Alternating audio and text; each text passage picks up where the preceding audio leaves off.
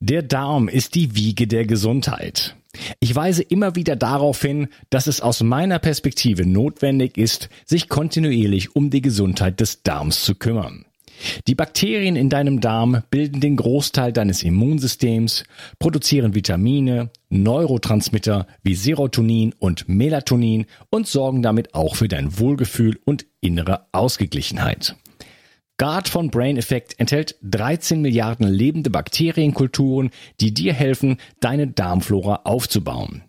So bekommst du Blähungen, Bauchschmerzen und Verdauungsprobleme in den Griff. Guard steht auf der Kölner Liste für geprüfte Lebensmittel und enthält außerdem noch Calcium, Eisen, Vitamin B6 und Vitamin B12. Jede Investition in die Gesundheit deines Darmes lohnt sich.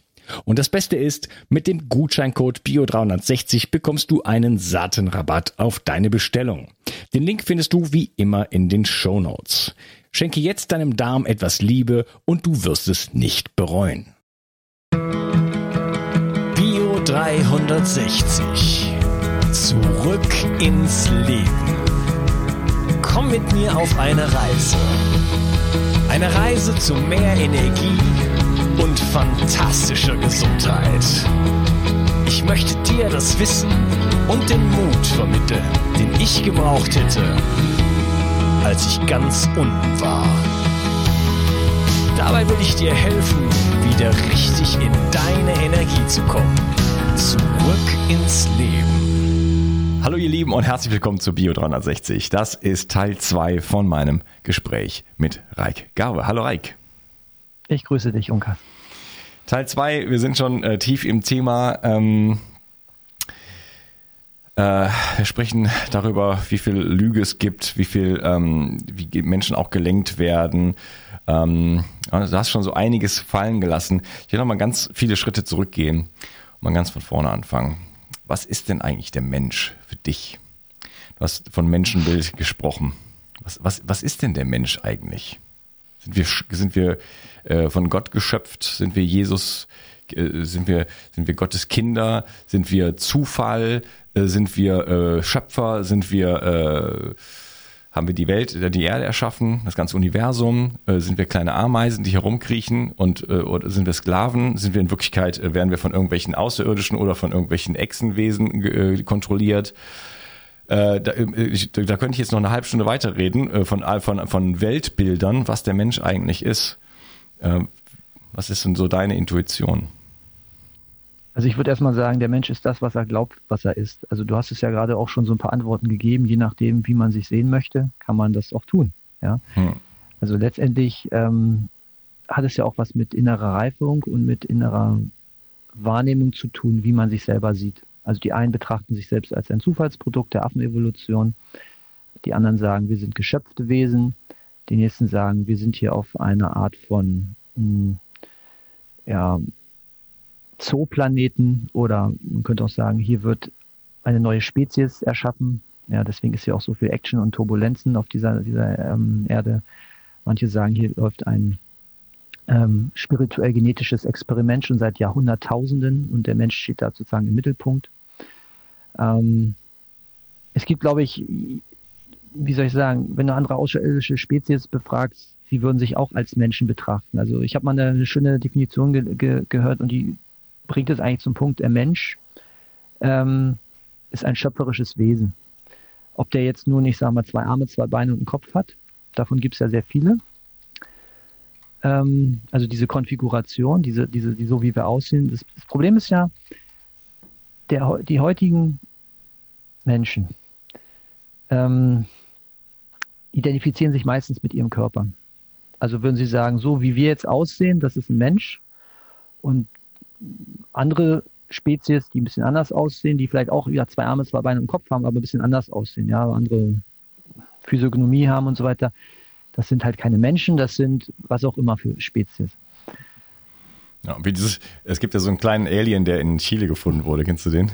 Ja. Du kennst den auf jeden Fall. Also man könnte, man könnte jetzt auf diese Äußerlichkeiten anschauen, was uns unterscheidet. Also man könnte wirklich sagen, was unterscheidet uns voneinander oder was verbindet uns. Und wenn wir gucken, was uns verbindet, tief in unserem Wesen, ähm, wie gesagt, das ist eine Sache des Weltbildes, wie wir uns betrachten. Also ich betrachte mich als ein schöpferisches Wesen, also geschöpft auch und schöpferisch tätig, sage ich mal so beides. Aber ich weiß auch noch, als ich in der Schule war, ähm, da hat, hatten wir äh, Biologie halt das Thema Evolutionstheorie. Ja, und da ging es halt um diese ganzen affenähnlichen Vorfahren und, und diese angeblichen Vorstufen des heutigen modernen Homo sapiens sapiens. Also es ist wirklich, diese Frage ist, das, ich glaube, das muss jeder für sich selber herausfinden, weil ähm, für die ähm, diejenigen, die an diesen Kreationismus ähm, glauben, ist der Mensch eben kein Endprodukt der Affenevolution und die, die an die Evolutionstheorie glauben und an dieses, diese Vorstellung, dass wir aus der Ursuppe entstanden sind, ähm, ist es noch, ja, es ist, ist es ein Evolutionsprozess, also der sich so über lange Zeiträume entwickelt hat. Ich glaube, man muss auch bei dieser Fragestellung sich die Vielschichtigkeit bewusst machen. Also wir betrachten ja momentan immer nur den grobstofflichen Körper. Natürlich besitzen wir auch so eine Art tierischen Körper, der auch eine Intelligenz hat. Man könnte aber auch sagen, das ist nur unser Raumanzug, den wir benutzen, den wir bewohnen. Das ist wie das Vehikel, das Auto, das wir, das wir benutzen, mit dem wir uns bewegen können. Wenn wir uns also als, als, als Seelen betrachten, die jetzt einen Körper benutzen und diesen Körper hegen und pflegen, ihn, ihn als ihren Tempel betrachten und damit bestimmte Erfahrungen machen können, die sie sonst nicht machen könnten. Dann erweitert das natürlich enorm unser Verständnis darüber, was, das, was der Mensch ist. Ähm, was ich auch schon sagte, wenn man anfängt, sich nicht mehr mit seinen eigenen Gedanken, das heißt auch seiner Rolle, die wir jetzt in der Gesellschaft haben, zu identifizieren oder mit seinem Geschlecht zu identifizieren, ähm, dann kommst du in ganz andere Bereiche rein. Ja, dann gehst du wirklich in diese spirituellen Bereiche rein. Also die Frage, wer, wer ist der Mensch, wer ist der Mensch, ist, ist nicht so einfach zu beantworten. Weil es ist, die Antwort ist gar nicht entscheidend, sondern die Frage ist, auf welche Art von Zuhörer trifft diese Antwort. Und die Frage ist, wo stehen die mit ihrer Weltwahrnehmung, mit ihrem Selbstverständnis? Denn wie gesagt, für die, für die äh, Evolutionsanhänger ähm, gibt es diese Schöpfung in dem Sinne nicht. Ja, die glauben an die Selbstorganisation der Materie und dass eben das Gehirn Bewusstsein hervorbringt. Die andere Fraktion, die sagen, nein, es muss erst so etwas wie Bewusstsein gegeben haben, ein Bewusstseinsfeld, und das hat dann sozusagen die Materie strukturiert, hat ihr sozusagen eine Information gegeben, also wie sie sich in eine Form zu bringen hat. Hm. Das ist ein, im Grunde komplett ein anderer Ansatz.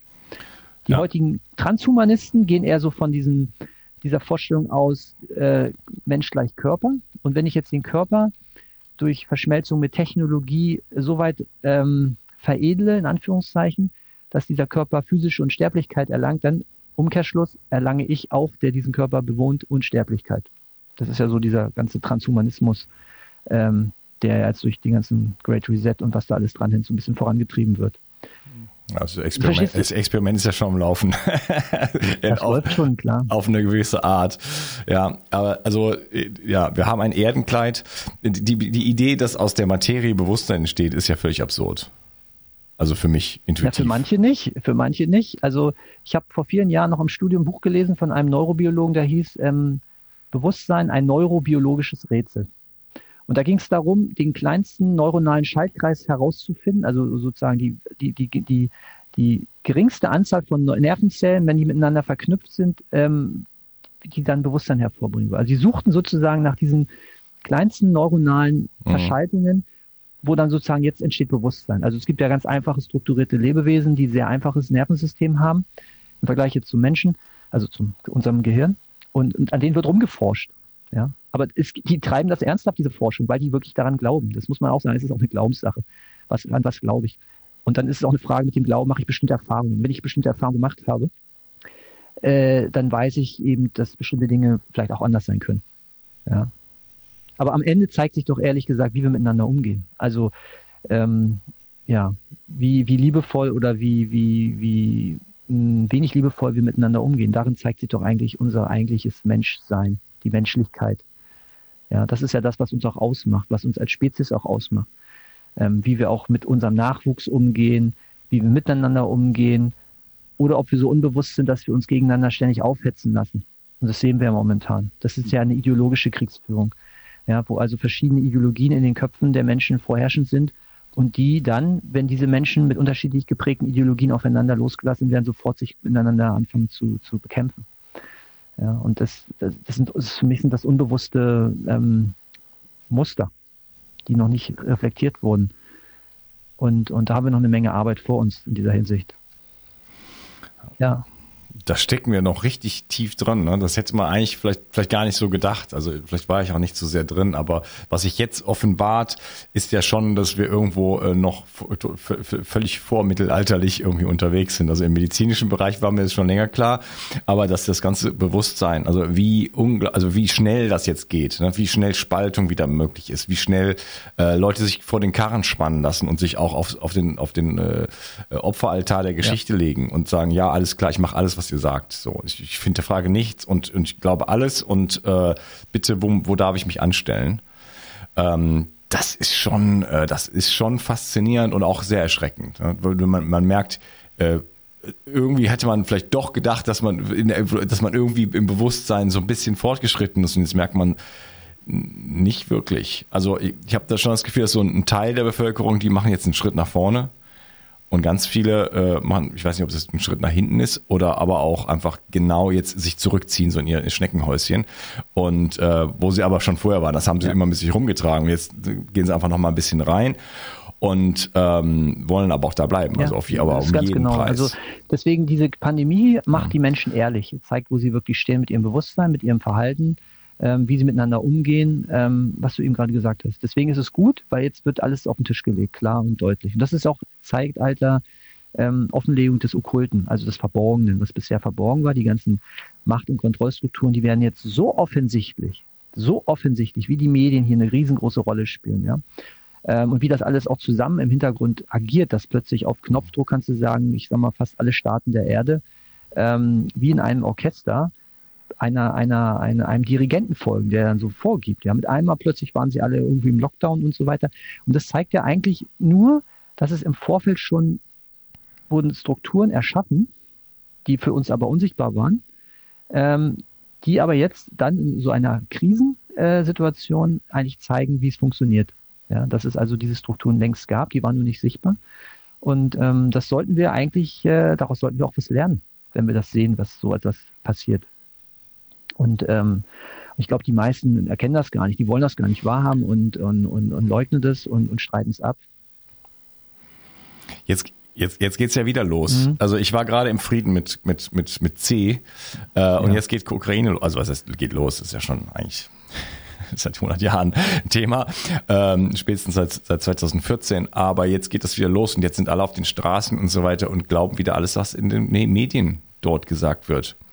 Und äh, also der, der, ich, mir kommen die Tränen in den Augen. Was wir seit, seit, seit Jahren mit Russland machen und was da, als was das für eine unglaubliche Lüge um dieses ganze Konstrukt gibt. Und es ist, man muss ja nur nachschauen. Also es kann doch jeder sich da ein bisschen informieren und mal äh, oder zuhören einfach. Und äh, es ist jetzt schon wieder, dass sich wieder die Leute komplett vor den Kachen spannen lassen und nichts hinterfragen und auch ohne Wissen ähm, einfach sich einbringen und sagen, ja, also jetzt, ich, jetzt weiß ich ganz genau, Putin ist, ist gleich Hitler. So. Punkt. Ja. Keine Ahnung überhaupt mhm. von irgendetwas und sofort eine Meinung gebildet, weil das, das, das, Problem, weil das im ZDF ähm, gekommen ist. Wenn du die Entwicklungsgeschichte unserer Gesellschaft nicht kennst, ähm, dann kann nach jeder neuen Generation, also immer nach so 25 Jahren, 20, 25 Jahren, kann im Grunde wieder die nächste Sau durchs Dorf gejagt werden. Und es wurden keine, keine Lehren aus der Geschichte gezogen. Ja, alle rufen nie wieder Krieg, nie wieder Krieg, ja, und was passiert? Ne? Und das ist eben genau die Geschach äh, Geschichte. Ähm, solange wir vieles nicht aufgearbeitet haben, es liegt sehr vieles, ähm, gerade auch für uns, für uns Deutsche, sage ich mal, liegt, liegt noch sozusagen vor uns, was wir einfach aufarbeiten müssen, damit wir wirklich in die Zukunft anders kommen können. Und irgendwann ist ein Punkt erreicht, da können wir vor diesen Dingen nicht mehr weglaufen. So. Und das ist auch gut so, weil wir müssen jetzt hinschauen, ja, und wir müssen vieles hinterfragen, wir müssen die Geschichte für uns auch aufarbeiten. Weil nur dann können wir eine Lehre daraus ziehen, dann verstehen wir auch, wo wir aktuell stehen, also Standortbestimmung. Und dann ist die Frage ganz klar, wollen wir in den Abgrund, Transhumanismus, oder wollen wir in eine, ich nenne es mal, eine kosmobiologische Kultur, wo der Mensch in den Mittelpunkt mit seinen Bedürfnissen steht und nicht ein System, was sich von den Menschen ernährt, was sozusagen auf uns parasitiert. Und das ist vielen noch nicht klar. Sie verstehen auch noch gar nicht, wie sie selber jeden Tag das System füttern. äh, mit ihrem, mit ihrem, ja, das ist, man sagt immer Matrix, aber Matrix. das ist ja nicht nur Unterhaltung, das ist ja auch viel mehr, dass, wenn man das mal zulässt und auch mal drüber nachdenkt, das tun die wenigsten. Für die ist es einfach nur die ganze Filmindustrie, Überhaupt sie, die ganze, die ganze Filmindustrie, was das die ist uns im Grunde da, ein äh, Soft Disclosure. an also Informationen eine, bietet. Eine leichten Variante, damit man sich schon mal an bestimmte Arten von Technologien und ja, und auch Machtstrukturen, ähm, ich will nicht sagen gewöhnen kann, aber zumindest es wird uns gezeigt. Und die Frage ist, was für Schlüsse ziehe ich daraus? Kann ich aus der Fiktion, vermeintliche Fiktion, auch eine Verbindung zur jetzigen Wirklichkeit sehen? Wenn ja, sehr gut. Wenn nicht, naja, dann schläfst du halt immer noch. Ganz einfach. Und ähm, das ist halt der Prozess. Und ich sag mal, die Natur ist ja auf ihre Art und Weise geduldig und jeder hat, sag mal, ich, ich sage immer, für jeden ist gesorgt. Also, ähm, aber jeder hat auch die Chance in seinem Leben ähm, durch bestimmte Schlüsselereignisse zum Aufwachen gebracht zu werden. Oder man könnte sagen, jeder Mensch stolpert mindestens einmal im Leben über die Wahrheit, doch die meisten stehen auf, klopfen sich den Staub von den Hosen und gehen weiter, als wäre nichts geschehen. Und das ist halt die Geschichte. Wenn du also ähm, diesen Dingen nicht nachgehst, weil du vielleicht selber keine Fragen ins Leben hast. Und das ist ja auch immer so eine Geschichte. Ich kann jetzt viel erzählen, was ich für mich als Antworten herausgefunden habe, aber damit kann nur jemand was anfangen, der selber in dieser Richtung, der selber in dieser Richtung Fragen gestellt hat. Der auch Fragen Weil stellt. wenn ich ja. dir jetzt Antworten liefere für Fragen, die du nie gestellt hast, dann hat es keine Mhm. Relevanz, keinen Bezug zu deinem Leben, dann ist es unwichtig. Obwohl ich vielleicht zehn Jahre daran drüber gebrütet habe, um für mich selber so eine Erkenntnis zu bekommen. Und darum geht es. Wir müssen viel mehr Fragen stellen, und zwar die richtigen Fragen, nicht die falschen. Ja. Um einfach unser Bewusstsein auch etwas völlig anderes zu lenken. Ähm, weil die Antworten ist meiner Erfahrung, es gibt kein, keine Geheimnisse. Du kriegst die Antworten, wenn sie für dich und äh, für dein Leben relevant sind, kriegst du sie, wenn du auch dran bleibst, ja. Also wenn du das nicht nur so wieder aus purer Neugierde machst, so, oh, ich will mal wissen so, sondern wirklich jetzt ernsthaft betreibst. Also wo du wirklich sagst, ich brauche das, ich, ich will es verstehen, weil das ist für meine eigene Entwicklung auch wichtig. So, dann bekommst du vom Leben zu gegebener Zeit bekommst du genau das, was du brauchst. Das ist so. Und ähm, Es ist ja schon äh, irgendwo traurig, dass äh, wir es nicht schaffen. Äh, du hast gesagt, äh, jedes Mal wird, wenn eine Generation weg ist, äh, wird eine neue Sau durchs Dorf getrieben. Ich hab's, da kam sofort bei mir das Gefühl, es sind so meine Großeltern tot seit einiger Zeit. Also die, die Kriegsgeneration, ne, die, die das quasi noch mit, also die hätten das vielleicht nicht gar nicht mehr mitgetragen. Ich weiß es nicht. Die wären wahrscheinlich äh, gesagt, also das geht ja überhaupt gar nicht so, ne? Weil die haben, hätten das noch jetzt irgendwie die Verbindung ziehen können. Ne? Und jetzt sind die gerade weg ja. und jetzt kann man es wieder machen, oder? Also spätestens jetzt. Ja. Und mich erinnert das jetzt, äh, ich will jetzt nicht wirklich über Politik reden, aber was jetzt gerade mit der Ukraine läuft, das erinnert mich an diesen, an den Polen-Feldzug. Äh, Da ist es auch so, dass die offizielle Geschichtsschreibung, die wir wissen, äh, die, die Deutschen haben einfach Polen überfallen, völlig aggressiv und einfach da drüber und einfach alles platt gemacht, weil sie, weil sie die Welt beherrschen wollten. Das stimmt so nicht. So war das nicht. Und das kann man nur wissen, wenn man sich damit beschäftigt und sagt, ja, okay, der Unkas hat das jetzt gesagt, kommt jetzt total strange vor, ja, aber der, der sagt das doch nicht nur so aus Spaß, ja, da gibt es Bücher dazu, ja, die letzten zehn Tage zum Beispiel, was da passiert ist in, in der ganzen Diplomatie, England, Frankreich, Polen, ja, da wurde Polen letzten Endes, um es mal in zwei Sätzen zusammenfassen, äh, zusammenzufassen, benutzt als, als Köder für Deutschland. Und genau dasselbe passiert gerade Und mit der das Ukraine. Und es wird wieder nicht erkannt und es ist wieder sie steht die ganze Welt und wir gehen alle auf die Straße und ziehen uns irgendwelche lustigen T-Shirts an.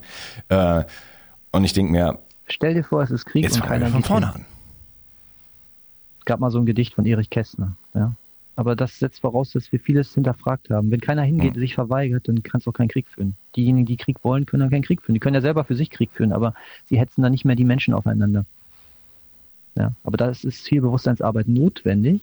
Ähm, Also dieses Spaltungsspiel ähm, und diese, diese verschiedenen Weltbilder, die hier miteinander konkurrieren, ähm, das ist nicht so einfach. Das ist ein Prozess. Das ist wirklich ein Prozess, der auch generationsübergreifend vollzogen werden muss. Deswegen sage ich persönlich, das wichtigste Fach ist Bildung. Weil Bildung beschäftigt sich im Grunde mit den Informationswaffen, denen wir täglich ausgesetzt sind. Es gibt aus meiner Sicht drei Arten von Informationswaffen, denen wir mehr oder weniger jeden Tag volle Kanne ausgesetzt sind. Das ist einmal das Weltbild, was uns vermittelt wird, mit dem wir letztendlich das Leben bewerten, vergleichen, also als Bezugspunkt wählen. In der westlichen Welt ist es ein sehr materialistisches, atheistisches Weltbild. Dann haben wir das gefälschte Geschichtsbild, die Chronologie. Und dann haben wir die jeweils vorherrschende Ideologie, Religion oder sogenannte Wissenschaft. Das sind drei Informationswaffen, kann man aber auch unter Bildung zusammenfassen, die letztendlich jede neue Generation auf bestimmte Art und Weise vermittelt bekommt. So, und ich sagte ja schon, wenn jetzt die eine Generation, die jetzt, was ich in Europa lebt, dieses Weltbild vermittelt bekommt und eine andere Generation oder die gleiche Generation, die jetzt in der Ukraine oder in einem anderen Land lebt, ein anderes Bild, wo einfach der, der, auch ein Feindbild mit installiert wird, dann muss man nur ab einem bestimmten Zeitpunkt diese beiden Menschengruppierungen aufeinander loslassen. Und sie werden anfangen, sich zu bekämpfen, weil sie unterschiedlich geprägt wurden. Ähm, das ist der Feind, das ist der Feind. Ja. Und das ist das Ding, warum Kriege überhaupt möglich sind. Das ist das Spaltungsspiel. Und das müssen wir erkennen. Und der Krieg ist erstmal in uns selber. Weil wenn wir plötzlich gegen bestimmte Menschenwesen, was auch immer, Hass empfinden, woher kommt denn der Hass? Der ist antrainiert meistens. Das wurde uns so beigebracht. Kinder sind ja wie Schwämme, die saugen das. Nein, Kinder kennen den nicht. Die saugen das auf. Die, die hören Kinder kennen den nicht. an, wenn die Erwachsenen, in Anführungszeichen, was ja, also wir haben ja kaum Erwachsene, das sind ja auch nur große Kinder. Wenn die das predigen, dann nehmen die kleinen Kinder das erstmal so für, für wahr an. So. Das machst du eine Generation und dann kannst du denen sagen, hier ist die Knarre, da ist der Feind, leg los. So, und das ist immer, also Kriege werden so vorbereitet, das sehen wir immer wieder. Das ist immer das gleiche Muster. Deswegen ist das Bildungsthema das wichtigste Fach überhaupt, um auch zukünftig Kriege zu vermeiden. Ja, ähm, ja, ja, und das ist aber äh, nicht so einfach, weil das ist ja auch komplett gesteuert. Wir sind, wir sind ja an einem Punkt der Geschichte. Also früher gab es keine Ahnung, äh, die die die tönende Wochenschau oder keine Ahnung, wie das früher hieß. Äh, den den diese, es, die Propaganda war ja noch beschränkt. Es gab Radio, es gab Zeitung. Und dann kamen die anderen, die haben Flugblätter irgendwo hingelegt, so im Nachts oder so. Ne? Ähm, das, das war's. Ne? Und jetzt ist es einfach so etabliert, da hat man ja auch lange dran gearbeitet, wie über Generationen. Ähm, also ich sage jetzt einfach mal Tacheles hier. Die Leute, die jetzt hier an den, an den, an den Schalthebeln sitzen, an den, oder an den erstmal Schalthebeln, also zum Beispiel unsere Regierung, ne? äh, die sind ja beispielsweise alle jetzt komplett durch dieses äh, Young Global Leaders Programm von, von, von Herrn Schwab gegangen. Äh, Frau Baerbock zum Beispiel ist im zweiten Jahr nee, im dritten Jahr jetzt. Äh, das ist ein fünfjähriges Programm, wo die getrimmt werden auf das, was sie tun sollen. Da war Merkel drin, Merkel war da drin mit Blair, mit äh, da war glaube ich Sarkozy drin, äh, Mike, äh, äh, sie war mit Bill Gates im selben im selben Jahr, äh, Jahrgang und so weiter. Ähm, an den Universitäten sieht's genauso aus, an den Hochschulen. Ähm, in den Medien sieht's genauso aus diese ganzen Leute gehen durch dieselben Kaderschmieden und das hat man, das, das hat man sich halt irgendwann mal vor 100 Jahren, ja, okay, jetzt kann man Krieg machen und so weiter, das ist aber nicht so richtig effektiv, hat man ein System aufgebaut, wo man jetzt an dem Punkt sitzt, wo man den Knopf, also wo man, wo man alle Schalthebel in der Hand hat. Und vorher fehlten immer noch so ein bisschen. Da war die, guck mal, schau mal zurück in die 70er Jahre oder so, da war der Spiegel oder sowas, ne? Da haben die noch Sachen aufgedeckt, Parteispendenskandal und solche Sachen. Das war eine, das war eine Katastrophe.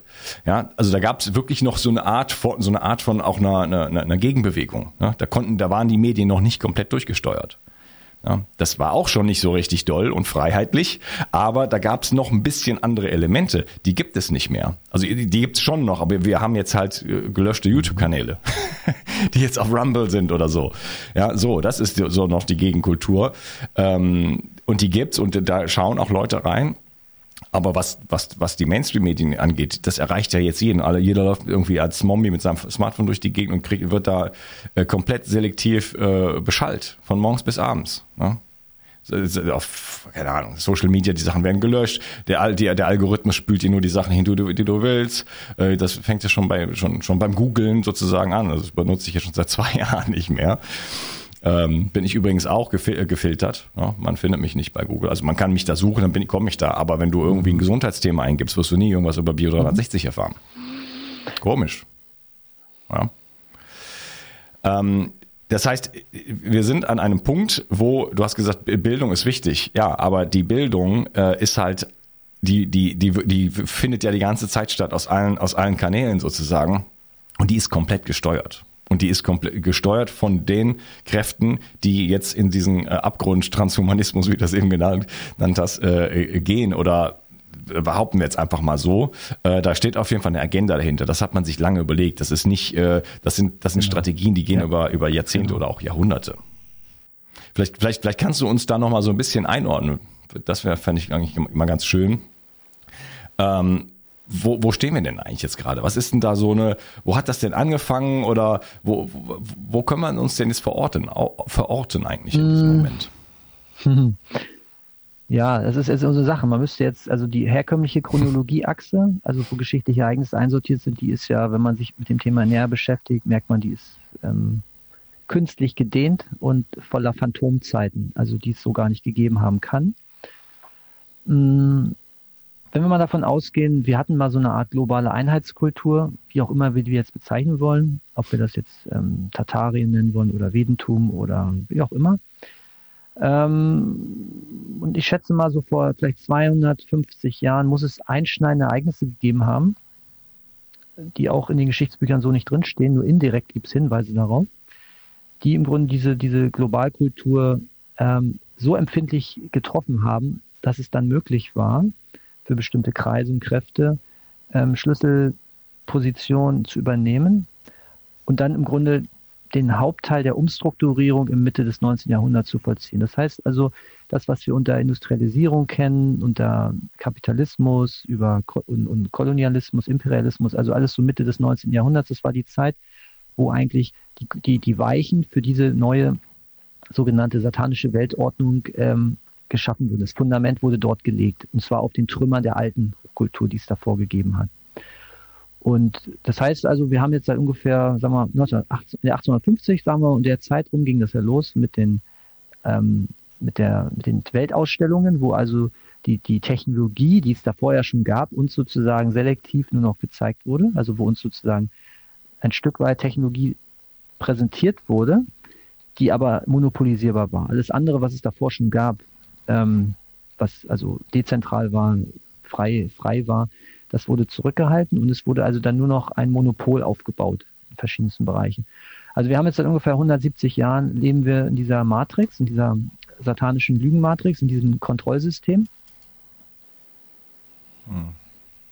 Ich mal ein Beispiel kurz reingesprungen äh, für das, was du gerade gesagt hast. Dieses Dezentrale wurde zurückgehalten. Das ist ja äh, mit, ähm, wie heißt es jetzt? Ähm, äh, ähm, Flexner Report. Ne? Das ist ja ein, ein Beispiel. Ja. Ähm, ich hatte das in einer anderen Episode schon mal angesprochen, äh, wo ich glaube 1910 oder so letzten Endes äh, aus äh, der ganzen Vielfalt äh, der, der Heilkunst äh, eine einzige Sache gemacht wurde, nämlich wie kann Rockefeller sein, sein, sein, sein Öl äh, in quasi Gesundheitsprodukte vermarkten. So, darum ging es letzten Endes. Wir haben es mal mit einem Wort, einem Satz zusammenzufassen. Und seitdem gilt nur noch die Petrochemie und äh, der, der Körper ist jetzt definitiv nur noch eine Maschine und das Herz ist eine Pumpe und, äh, und wir, wir, wir tun da Medikamente rein und, und, und drücken Symptome. So, ne? Ganz Aber das, genau. weil das, da sollte einfach ein Markt geschaffen werden. Ja, jetzt muss man mal aussprechen. Äh, und das ist ein so ein Baustein davon, einfach mal, weil das, das den Leuten vielleicht jetzt schon mal bekannt ist von aus einer anderen Episode, wie das gemacht wurde, dass äh, aus einer unglaublichen naja, es wurde Vielfalt ganz einfach gemacht. plötzlich eine Einfalt wurde. Sozusagen. Die Hochfinanz hat Stiftungen gegründet und mit den Stiftungen wurde halt finanziell die Forschung unterstützt an Universitäten und Einrichtungen oder es wurden Einrichtungen auch dafür extra geschaffen, die in deren Sinne war. So, und man hat aber nicht nur die Medizin gekapert, sondern eben auch das gesamte Bildungssystem. Und damit hat man im Grunde angefangen in den USA, den Amerikaner zu einem Konsumenten zu, zu umzuerziehen, der auch im kapitalistischen System natürlich ähm, sinnvoll ist. Und man hat auch das Bildungssystem ähm, umstrukturiert, sodass die Kinder zu Sklaven abgerichtet wurden in diesem, Kommun äh, diesem ja, kommunistisch, eigentlich ist es ein kommunistisches System. Aber es wird uns eben so verkauft nach dem Motto, es ist ein kapitalistisches System und es gibt noch ein kommunistisches System, um, um dieses, diesen Schein von, von Vielfalt oder von Polarität aufrechtzuerhalten. Aber letztendlich ist es das Gleiche, die gleichen Kräfte, die dahinter stehen. Und so wurde im Grunde die Weichen, die Hauptweichen Ende des 19., Anfang des 20. Jahrhunderts gestellt, um eben die wichtigen Bereiche, mit denen man letztendlich die Gesellschaft steuert, das sind nun mal die aufkommenden Massenmedien, das ist das Bildungssystem, das ist die Medizin, das ist aber auch der, der, die, die Erdölchemie-Kartell, also es ist ja ein Kartellbereich. Es gibt ja keine freien Märkte in diesem Bereich. Das sind alles Kartelle, wenn man sich mal genauer anguckt. Ja. Und es läuft alles über Patente. Mit Patenten kannst du letztendlich Kontrolle erschaffen. Die Kriege, der Erste und der Zweite Weltkrieg, die laufen ja auch letztendlich unter diesem Streben von bestimmten Kartellinteressen, also bestimmte Märkte zu erschließen, Märkte zu erobern. Ähm, das ist für viele, wenn sie es zum ersten Mal hören, die denken wahrscheinlich, was, was reden die da jetzt gerade? Das ist jetzt nur die extreme Zusammenfassung. Wenn man mal tiefer eintaucht in das Thema, also ich habe mich mit der Medizingeschichte halt viel beschäftigt, weil mich das auch interessiert hat. Und deswegen Flexner Report 1910, Abraham Flexner, Pädagoge im Auftrag der ähm, Rockefeller und Carnegie Stiftung, hat eben das, das US-Medizinsystem ähm, evaluiert. Und das hat dazu geführt, dass innerhalb von wenigen Jahren, ich sage mal, die Homöopathieforschung oder die homöopathischen Universitäten mehr oder weniger ausgestorben sind, weil sie kein Geld mehr bekommen haben. Und gleichzeitig wurde pharmazeutische Forschung vorangetrieben. Es kam also einerseits zu einem Massensterben der Hochschulen wurden also immer weniger Hochschulen und die, die dann übrig geblieben sind, die wurden halt mit ordentlich mit Stiftungsgeldern ausgestattet, um pharmazeutische Forschung zu betreiben. So. Und man muss natürlich auch wissen, die ganzen Organisationen, die noch gegründet wurden, die wurden an den Spitzen letztendlich immer wieder von den Stiftungen äh, kontrolliert. Das heißt, die American Medical Association, AMA zum Beispiel, die ist von einer Stiftung kontrolliert und auch natürlich viele andere Forschungsbereiche. Und das ist ein System, das hat sich dann nach und nach die ganze Welt, speziell nach Ende des Zweiten Weltkrieges, ähm, ausgebreitet. Also sprich nach Europa, Japan, ja, und so wurde im Grunde diese, diese, man könnte fast sagen, diese, diese Art von Petro- und Militärmedizin, so muss man sie bezeichnen, sie ist ja straff durchorganisiert, ähm, ja, also mit entsprechend Chefarzt, Oberarzt, und also es ist ja wie ein Militärorden, kannst du sagen, ähm, hat sich dann im Grunde nach dem Zweiten Weltkrieg dann mehr und mehr immer mehr durchetabliert. Ja, also die, dieser Art. Es gab es davor schon, die, die, die die Grundlagen wurden ja schon 19. Jahrhundert gelegt. Da haben auch die Deutschen, sage ich mal, eine führende Rolle gehabt. Stichwort Berliner Schule. Wen es interessiert, mal einfach in Stichwort gucken. Berliner Schule. Deutschland war am Ende des 19. Jahrhunderts führend im, im Bereich der Forschung und der äh, Medizin. Ja, und nach diesem Modell wurde dann die amerikanische Medizinlandschaft komplett umstrukturiert. Und ähm, nachher, nach dem Krieg, ist es, wie gesagt, dann nochmal auf eine andere Art und Weise hier wieder zurückgeschwappt, wo dann also die Kapitalinteressen ähm, hier sozusagen den Ton angegeben haben. Das heißt, wir haben keine freie Forschung. Es läuft alles über Vergabe von Geldern. Ja, es ist Auftragsforschung, die wir haben. Wir haben keine, diesen Idealvorstellung, ein Wissenschaftler will äh, wirklich der Wahrheit näher kommen, Erkenntnisse bringen. Das gibt es schon lange nicht mehr in der Form. Es ist Auftragsforschung.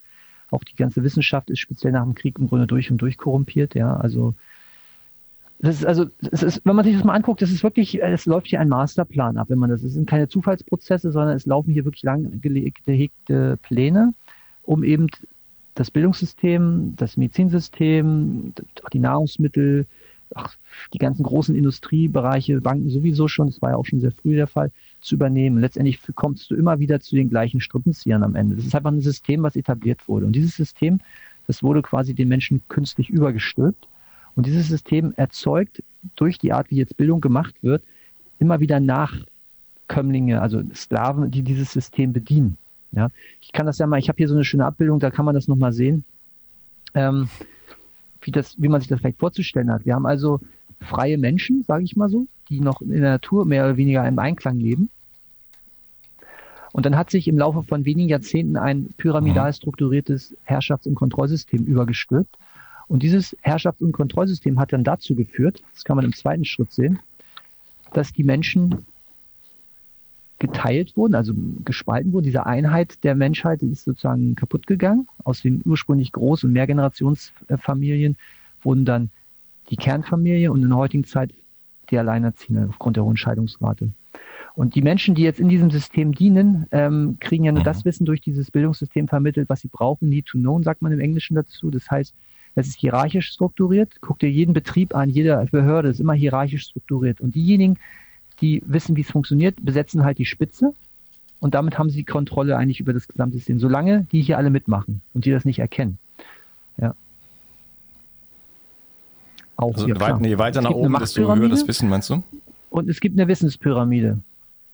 Ich, ich glaube, also dann, dann, dann muss die Pyramide aber noch weit nach oben gehen, weil ich glaube nicht, dass, äh, dass, dass Baerbock, Merkel und Co. Äh, besonders viel äh, wissen, ja. was sie da eigentlich ja. ausführen. Also es ist ja nur das Schema, dass man es mal versteht. Ja, so würde ich das auch ähm, sehen. Und wie das auch funktioniert, weil wenn die Spitzen jeweils, sage ich mal, ähm, kontrolliert sind und das von vornherein so angelegt ist, dass es hierarchisch aufgebaut ist, das heißt, du hast in diesem System immer deinem Vorgesetzten zu folgen, sonst hast du Bestrafung zu, zu befürchten ähm, und du gibst das sozusagen immer nach unten durch. Den Druck, den du von oben bekommst, den gibst du nach unten durch. Das haben wir jetzt gesehen im Rahmen der zwei Jahre Pandemieinszenierung. Da konnten wir sehen, wie dieses System funktioniert. Deswegen ist es ein Paradebeispiel, wenn man das mal auswertet. Wir müssen vieles aufarbeiten, nicht nur juristisch, auch medizinisch muss vieles aufgearbeitet werden, auch gesamtgesellschaftlich, massenpsychologisch, was hier eigentlich gelaufen ist. Weil wie sollen wir sonst aus der Nummer was lernen, wenn, wenn wir vor 100 Jahren hatten wir die vermeintlich spanische Grippe und wer sich damit beschäftigt, weiß, es sind die Folgen von Massenimpfungen gewesen am Ende des Ersten Weltkrieges. So, hat mit Spanien nichts zu tun und ähm, hat auch nichts mit irgendwelchen Erregern zu tun, sondern das sind Massenimpfungen gewesen, die eben durchgeführt wurden. So. Und diejenigen, die sich nicht haben impfen lassen, die sind meistens gesund geblieben. Und umgekehrt diejenigen, äh, jungen Soldaten, ja, alle fit wie ein Turnschuh, aber nachdem sie dann die Giftspritze bekommen haben, sind die reihenweise wie die Fliegen gestorben oder, oder elendig. Ähm, Na gut, ja, die waren natürlich die auch hoch, hoch in den Krieg gegangen sind. Das kommt natürlich noch dazu, ja. Sondern einfach, die wurden, wurden vorher auch durchgeimpft und solche Sachen. Also das weiß ich, wenn man, wenn man das alles nicht weiß, ja, dann kann man im Grunde alle 100 Jahre immer wieder so ein Massenphänomen, Massenphänomen hier erzeugen und, und alle wundern sich immer nur und, und wie schlimm, wie schlimm und so weiter. Und das ist eben das Traurige, dass die Menschen kein, kein Bewusstsein mehr haben für Geschichte oder auch für größere Rhythmen und Zyklen, die hier ablaufen, weil sie wirklich ja. nur mit ihren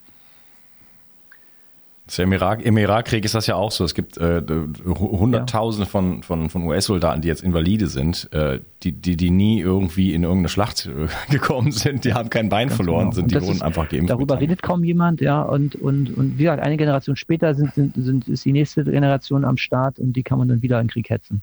Es sei denn, sie begreift es endlich mal. Dafür muss sie sich damit beschäftigen, ja. Und das ist eben die Geschichte.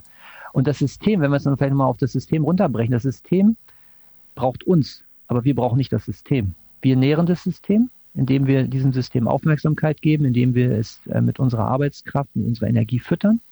Aber dieses System ähm, oder wir brauchen dieses System nicht.